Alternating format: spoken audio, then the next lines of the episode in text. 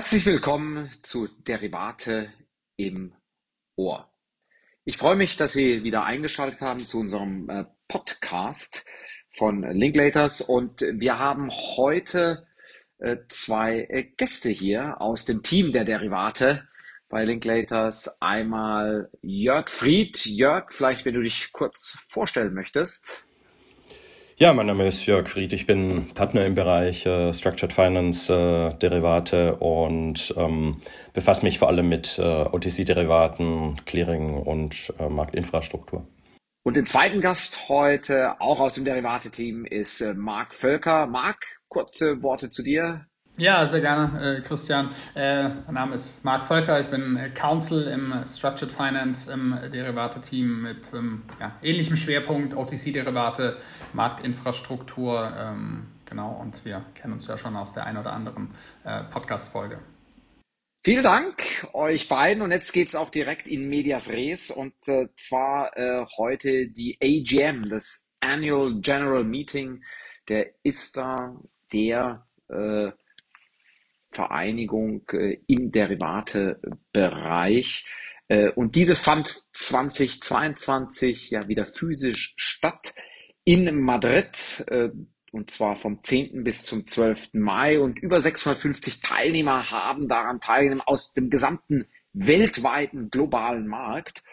Und äh, ja, 2020 Covid fand keine statt, 2021 nur virtuell und jetzt persönlich. Und äh, ja, Jörg und Marc waren live für uns und für alle Hörer vor Ort. Und äh, ja, Jörg, wie war's? Ja, war, war toll. Für viele Teilnehmer war es wie eine Zeitreise in die Welt vor Covid. Also für viele, äh, mich selbst eingeschlossen, die erste große Konferenz, viel Gesprächsbedarf und äh, war sehr, sehr gut, sich nach äh, teilweise zweieinhalb, drei Jahren sich wieder äh, persönlich zu treffen, ist natürlich das Branchentreffen des Jahres und ähm, die Teilnehmer sind aus der gesamten Mitgliedschaft, die ja aus Banken, Fonds, Versicherungen besteht, äh, Derivate Nutzern, also Industrie, Energiehandel, aber auch Teilnehmer aus dem Markt, Infrastrukturbereich, äh, Clearinghäuser, Handelsplattformen und äh, nichts vergessen natürlich Berater, Rechtsanwälte, äh, Wirtschaftsberater und es war ein, ja, ein Panel an ausgezeichneten Speakern, einmal aus dieser genannten Mitgliedschaft, aber eben auch von Aufsichtsbehörden, Zentralbanken und eben Top-Keynote-Speaker von SEC, CFTC, SFB und äh, IOSCO. Also war, war eine sehr illustre Speakerschaft zu vielen aktuellen Themen. Ja, und daneben waren auch äh, viele ISTA-Mitglieder aus dem Kryptobereich visibel, wie zum Beispiel B2C2, Coinbase, Falcon X, FTX, die eben teilweise auch als äh, Speaker präsent waren. Ähm, ich glaube, insgesamt kann man sagen, dass es einen sehr guten internationalen Austausch zu einer sehr großen Bandbreite an Themen gab. Äh, mit, mit, einer kleinen Ausnahme äh, Asien, da gab es ja noch ähm, Reisebeschränkungen, äh, waren aber wirklich ansonsten alle Regionen sehr, sehr stark vertreten. Inhaltlich ging es dabei aber nicht nur um produkt- oder marktbezogene Themen, zu denen wir ja gleich noch sehr viel hören werden, sondern der Blick wurde auch etwas nach äh, innen gekehrt mit äh, einer Session zu Diversity, Equity and Inclusion in the Workplace, äh, einer Panel-Discussion zu Women in Derivatives und einer Breakout-Session zu Perspektiven der Future Leaders. Ja, vielen Dank. Das ist schon mal ein breites äh, Spektrum. Äh, aber wollen wir doch mal uns die Produkte und auch regulatorischen Themen äh, anschauen. Was sind denn jetzt die Themen für 2022 und 2023 im Derivatebereich? Gibt es irgendwelche Megatrends? Ja, so die äh, ganz großen Themen waren natürlich äh, zum einen äh, ESG und äh, Krypto, also ESG als Oberbegriff für Environmental, Social und Governance, wobei auch hier bei der Konferenz der Schwerpunkt stark auf dem E für Environmental war. Da gab es dann sogar am Dienstag ein Vorab-Symposium, äh, Deep Dive äh, ESG. Dann Krypto, in die Details können wir vielleicht noch später gehen, aber ähm, das war natürlich ein Thema, was die äh, Gemüter sehr bewegt hat in allen Branchen und wo auch gerade in der Woche viel Bewegung äh, im Markt war und seither ja auch viel Bewegung im Markt äh, noch ist. Und Konferenz äh, war sehr gut, um einen Überblick über die Lager äh, zu bekommen. Zum einen die Kryptobranche, die eben gerne möchte, dass Infrastruktur schnell weiterentwickelt wird, Standarddokumentation weiterentwickelt wird. Dann als zweites es die Banken, die ja traditionell als Intermediäre ihre Dienstleistungen auch ihren Kunden anbieten wollen. Und drittens die Aufsichtsbehörden so als drittes äh, Lager Krypto, ähm, die sich mit äh, verschiedenen Themen intensiv befassen und natürlich ganz stark hier äh, auch ähm, ähm, schauen, handelt es sich dabei um mh, mm, ja, ein Anlageinstrument oder ein Zahlungsverkehrsinstrument und äh, insofern die drei Lager ähm, ähm, konnte man so identifizieren, auch auf den Panels.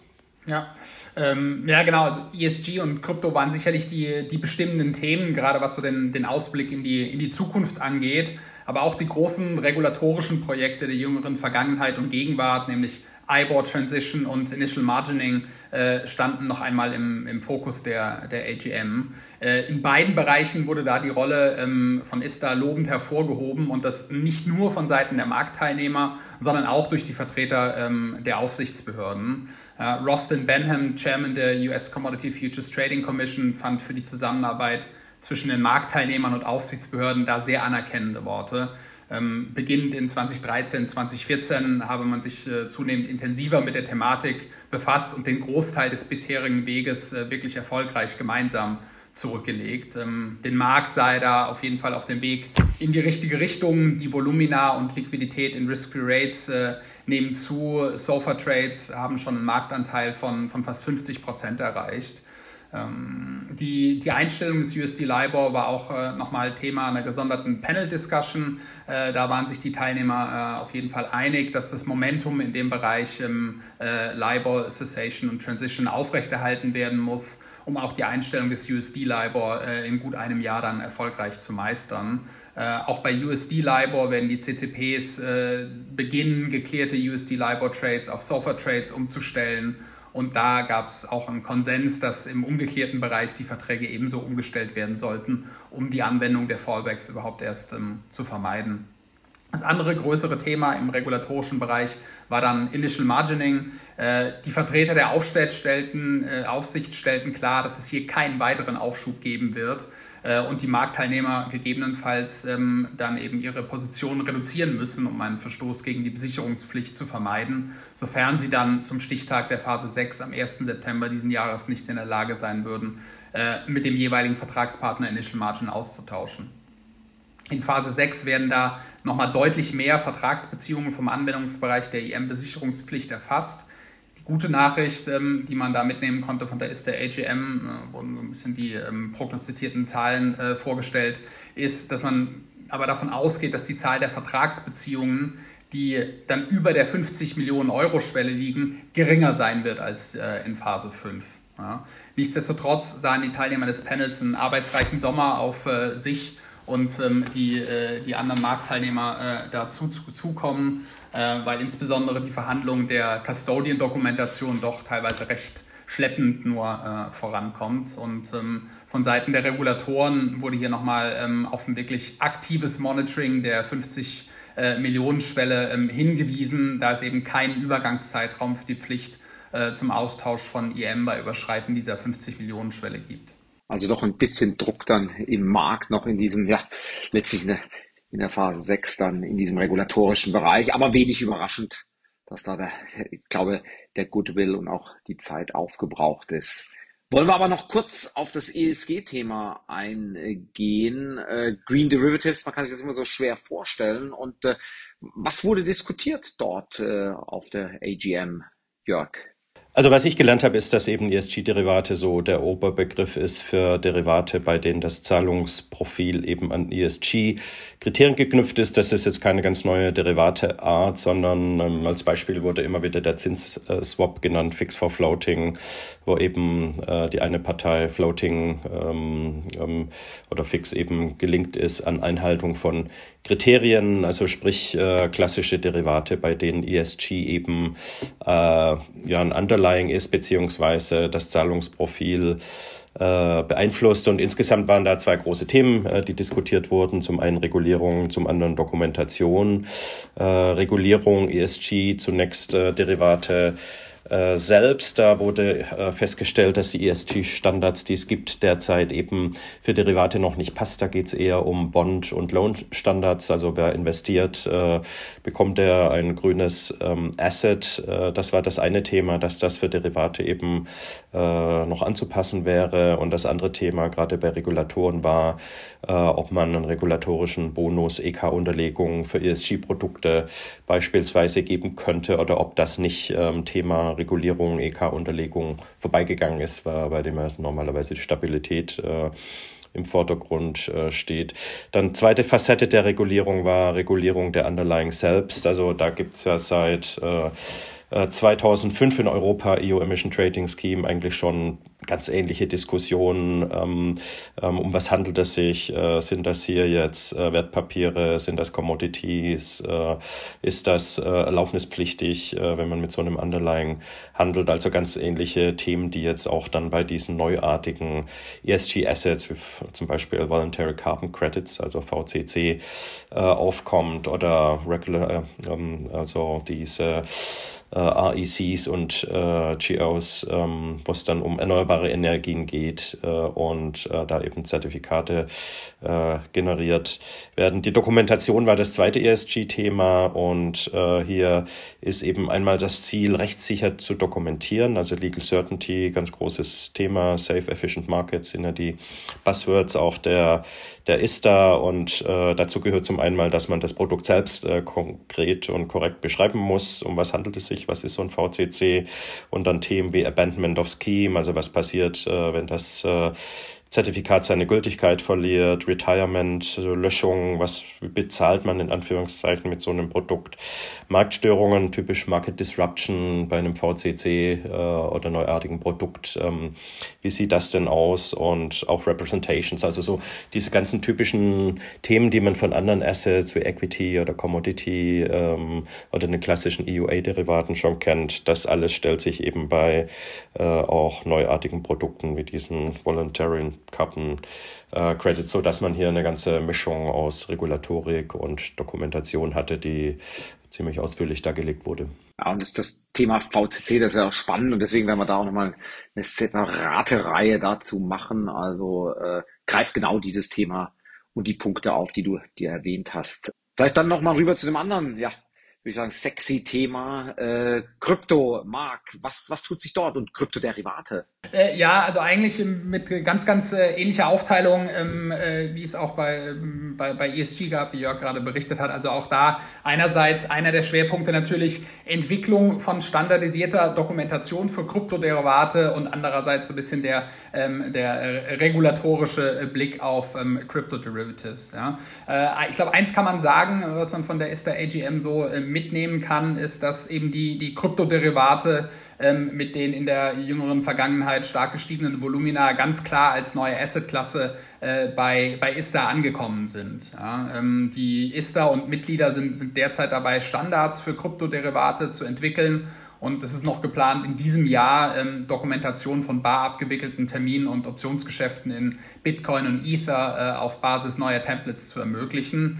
Wahrscheinlich wird es hier zunächst so Longform äh, Confirmation Templates geben, bevor dann in den nächsten Jahren sukzessive ein ganzes Definition Booklet ähm, erarbeitet wird. Wie bei den anderen Asset-Klassen auch, gilt es da im Rahmen der Entwicklung der Crypto-Templates, die für die Asset-Klasse spezifischen Events äh, zu adressieren. Hauptaugenmerk liegt dabei unter anderem auf dem Umgang mit Forks, also eine Aktualisierung und Änderung oder Änderung der Blockchain, die im Falle dann einer Hardfork zu einer dauerhaften Abspaltung und somit zu einer neuen Blockchain führt, äh, so wie es ja zum Beispiel bei Bitcoin und äh, Bitcoin Cash geschehen ist in der, in der Vergangenheit. Weitere Regelungskomplex äh, sind Airdrops, also Gratisverteilung von Tokens an einen bestimmten Empfängerkreis. Ähm, und darüber hinaus wird man auch kryptospezifische Marktstörungsereignisse sich, sich ansehen müssen und, und adressieren müssen im Rahmen der äh, Standarddokumentation. Und dann ist natürlich die Hoffnung, äh, die man da in eine solche standardisierte Dokumentation setzt, dass dann auch eben mehr und mehr institutionelle Investoren über Derivate in die Assetklasse ähm, Krypto investieren können. Wie schon angesprochen, weiterer Schwerpunkt dann eben in Sachen Krypto war dann äh, die, die aufsichtsrechtliche Behandlung des, äh, des Kryptomarkts. Ähm, Martin Maloney, der ähm, Generalsekretär von, von IOSCO, hatte hierzu auch eine ganz schöne Analogie parat. Er meinte, naja, nach den Wildwestzeiten im Kryptomarkt äh, sei es nun an der Zeit, dass der, dass der Sheriff in die Stadt kommt. Dabei müsse nicht alles genau so sein wie im traditionellen Finanzbereich, aber äh, die Aufsichtsbehörden werden sich da auf jeden Fall der, der Aufgabe stellen. Und ganz ähnlich sah das auch Gary Gensler, äh, Chair der US Securities and Exchange Commission, der auf Seiten der Plattformbetreiber da doch äh, eigentlich ja eine Vielzahl an aufsichtsrechtlichen Verstößen sah. Ähm, einige der Kryptomarktteilnehmer haben da aber doch schon erkannt, dass Regulierung und Lizenzierung dann eben doch die Öffnung in Richtung institutioneller Investitionen, in Investoren stark beschleunigen werden. Ja, so hat dann Sam Bankman-Fried von FTX äh, daher auch langfristig große Vorteile in der Regulierung gesehen, auch wenn die Umsetzung der regulatorischen Vorgaben derzeit zunächst erstmal teuer ist und Ressourcen bindet. Ja, und ich meine, das wird ja auch spannend zu sehen sein, Ende des Jahres dann mit der Mika, also unserer europäischen Regulierung, unserer Verordnung, dann gerade eben auch der, der Cryptocurrencies äh, Vorreiter. Und dann haben wir auf jeden Fall ein Standardwerk, was genau dieses ganze Thema dann durchaus auch direkt adressiert. Also sehr, sehr spannend. Bleiben wir vielleicht noch kurz in diesem technischen Bereich, äh, und zwar ja, Derivate selbst technisch abzubilden, technische Neuerungen im Derivatemarkt. Und äh, da hatten wir ja auch als Linklaters dann ein bisschen einen Anteil dran. Äh, aber ja, berichte doch mal so ein bisschen über ja, Legal Tech und der Derivatemarkt selbst als Innovation. Ja, zum einen hat sich das äh, ganz stark bemerkbar gemacht in der begleitenden Ausstellung, die ja auch schon Tradition ist auf diesen ISTA AGMs. Ähm, Im Konferenzbereich gab es also äh, eine große Zahl an Ausstellern und viele sind eben Provider technischer Lösungen, viele Bildschirme, viele tolle Präsentationen, wo man auch Fragen stellen äh, konnte. Und das Ganze gab einen ziemlich guten Einblick in äh, Legal Tech. Einmal äh, im Bereich dann Dokumentenmanagement, äh, regulatorischer Einsatz von äh, IT-Lösungen, also auch Cross-Border-Erleichterungen und natürlich äh, auch ISTA äh, Create, ähm, unser äh, System ist das System, ähm, das eben auch ähm, mittlerweile dann eingebunden ist in S&P Global Counterparty Management Tool, was eben hier äh, mit ähm, angesagt und äh, äh, annonciert wurde. Neben diesen äh, Entwicklungen, sage ich mal, den technischen, muss man auch sagen, dass ISTA selbst äh, sich auch weiterentwickelt hat. Ja, die 2021er Definitions wurden nochmal äh, kurz vorgestellt und eben hervorgehoben, dass es eben die ersten äh, Definitions sind, die wirklich ausschließlich in digitaler Form auf äh, Istas My Library Plattform veröffentlicht wurden. Ähm, dort werden dann die 2021er Definitions fortlaufend in konsolidierter Weise veröffentlicht und die jeweiligen äh, Versionen sind dann auch im, im Archiv verfügbar. Wenn man das jetzt mit der Vielzahl an Supplements unter den 2006er Definitions vergleicht, wo es wirklich schon schwer war, ähm, sich einen konsolidierten Stand der 2006er Definitions ähm, äh, zu ermitteln, dann ist alleine das, glaube ich, ein, ein Riesenfortschritt, dass man eben, wie gesagt, ähm, jederzeit äh, sagen kann, zu Trade-Abschluss ähm, galten die 2021er Definitions in genau der Fassung, ähm, so wie man sie sich eben dann da ähm, auf den Bildschirm ruft aufrufen kann. Ähm, daneben gibt es aber auch viele äh, kleinere, sage ich mal, ähm, nützliche Features wie Hyperlinks, um die Navigation innerhalb der Dokumente zu vereinfachen oder so Mouse-Over-Pop-Ups, ähm, um sich definierte Begriffe dann sofort anzeigen zu lassen. Ähm, auf der Plattform selbst kann man dann auch äh, Vergleichsversionen erstellen. Also man sieht, ähm, das Ganze ähm, gewinnt einfach ja, ein viel größeres ähm, Feature-Set ähm, noch hinzu, ähm, den man so jetzt mit einer reinen PDF-Fassung äh, gar, nicht, gar nicht erreichen könnte. Ja, und die My Library-Plattform wird da auch kontinuierlich erweitert werden, sodass deren Vorzüge irgendwann hoffentlich dann für das gesamte ISTA-Vertragsuniversum zur Verfügung stehen werden. Ja, und äh, Marc, da ist ja dann auch nicht, der nächste Schritt ist dann wirklich Smart Contract, wo ich dann wirklich die Vertragsbeziehungen dann auch äh, digitalisiere. Aber äh, das wird man dann sicher äh, beim nächsten Mal diskutieren und stärker noch in den Fokus nehmen. Vielleicht letztes, letztes Thema noch. Äh, Marc, du hattest es auch angesprochen, Diversity, Inclusion, Future Leaders. Äh, vielleicht ein paar kurze Schlagworte noch zu diesem Themenkomplex. Was wurde dort diskutiert? Äh, ja, gerne. Ähm, also ESG war, ähm, so konnte man sehen, nicht nur bei den Produkten selbst präsent, sondern eben auch äh, wirklich auf der, auf der AGM. Äh, es gab dort eine Veranstaltung zu Diversity, Equity und Inclusion als Risk and Compliance Factor. Es gab eine große Session und Workshop zu Women in Derivatives und auch die Besetzung der einzelnen Panels ähm, hat gezeigt, dass das Thema im Markt und äh, aber eben auch auf der AGM selbst wirklich seinen berechtigten Platz ähm, äh, da gefunden hat. Sehr gut, dann vielen Dank. Äh, ich glaube, da haben wir hier in 20 Minuten hier einen richtig guten Roundup gemacht. Ich habe das Gefühl, ich war selbst jetzt in Madrid. Also wirklich äh, ganz hervorragend. Vielen Dank, äh, Marc und Jörg und äh, ja, den ganzen Zuhörern äh, draußen kann ich nur sagen, das nächste Mal findet es in Chicago statt. Also da muss man dann wirklich über den Teich fliegen, zumindest mal aus Europa, aber ist sicher eine Reise wert, wenn ich das gerade alles gehört habe. Dann nochmal vielen Dank äh, und äh, uns allen wünsche ich weiterhin einen schönen Tag und wie immer Derivate im Ohr.